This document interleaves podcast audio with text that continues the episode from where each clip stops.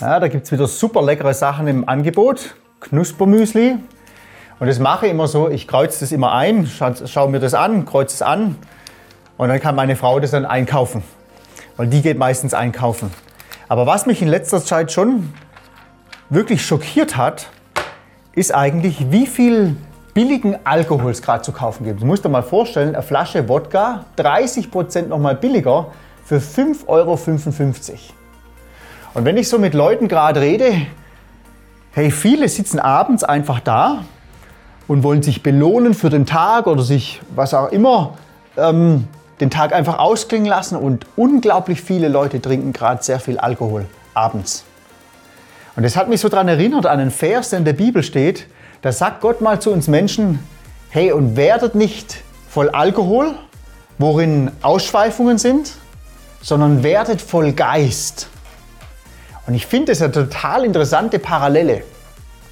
Weil bevor ich diesen Jesus kennengelernt habe, da habe ich relativ viel Alkohol getrunken in einer gewissen Zeit. Und in dieser Zeit habe ich gemerkt, was das für Einflüsse auf mein Leben hat.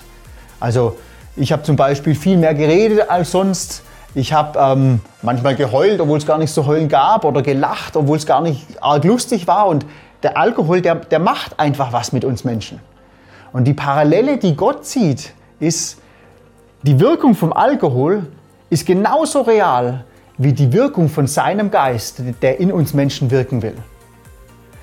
Und genauso wie es beim Alkohol ist, je mehr du dich abfüllst mit dem Zeug, desto größere Auswirkungen.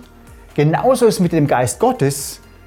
Je mehr du dich füllst mit ihm und dich beschäftigst mit ihm, desto mehr wird dein Leben von diesem lebendigen Gott geprägt werden.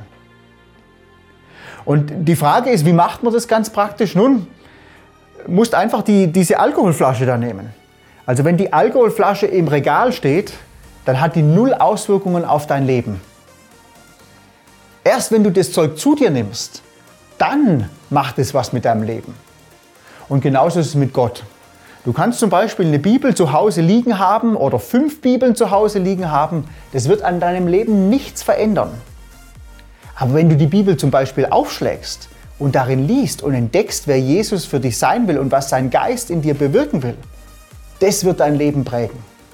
Und deswegen einfach die Ermutigung, lass dich ganz neu auffüllen von dem Geist Gottes, der dir uneingeschränkt jeden Tag kostenlos zur Verfügung steht. Denn das wird dein Leben prägen. Genauso wie der Alkohol unser Leben prägt.